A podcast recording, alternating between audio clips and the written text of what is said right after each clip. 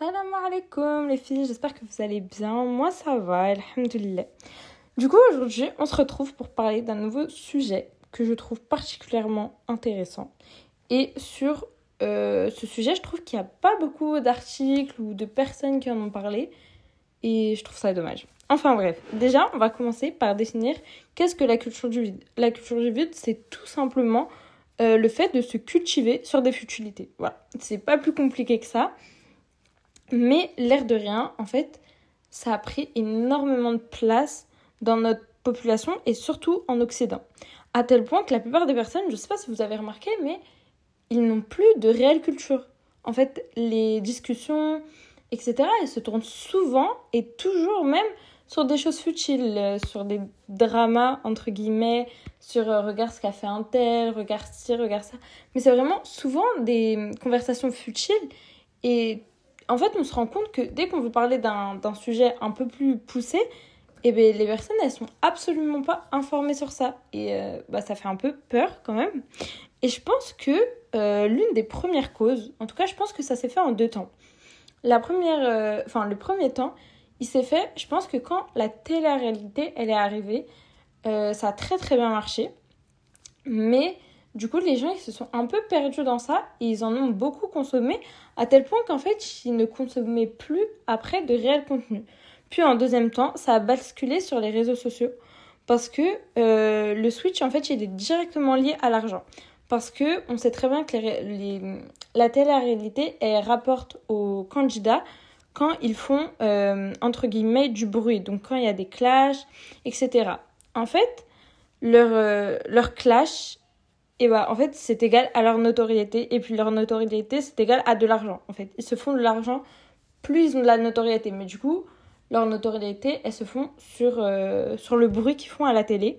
Et du coup, quand ces candidats-là, ils ont fini en fait leur émission, ou que, bah, vous savez, il y a toujours un temps entre chaque émission quand ils ne tournent pas, en fait, ces candidats-là de télé-réalité de base ont basculé sur des réseaux sociaux, donc sont devenus des influenceurs.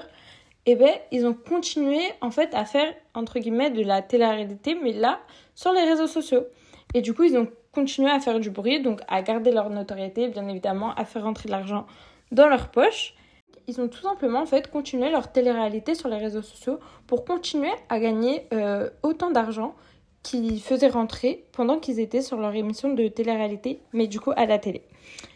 Moi, je pense, d'après moi, que 70% du contenu qui est sur les réseaux sont complètement futiles et sont même nocifs parce que les gens ne savent pas consommer les réseaux sociaux et le divertissement. Les gens consomment du divertissement du matin au soir. Du matin au soir, les gens consomment du divertissement. Et une fois en fait qu'ils ont fini vous voyez, quand vous scrollez pendant des heures sur les réseaux sociaux à regarder tout et n'importe quoi, du contenu qui vous sert même pas, vous en ressortez déjà avec rien, avec du temps en moins. Euh, déjà, ça pousse aussi à la procrastination, mais ça, j'en parlerai dans un prochain épisode. Et puis, vous en sortez avec, euh, en fait, plein d'infos qui sont futiles.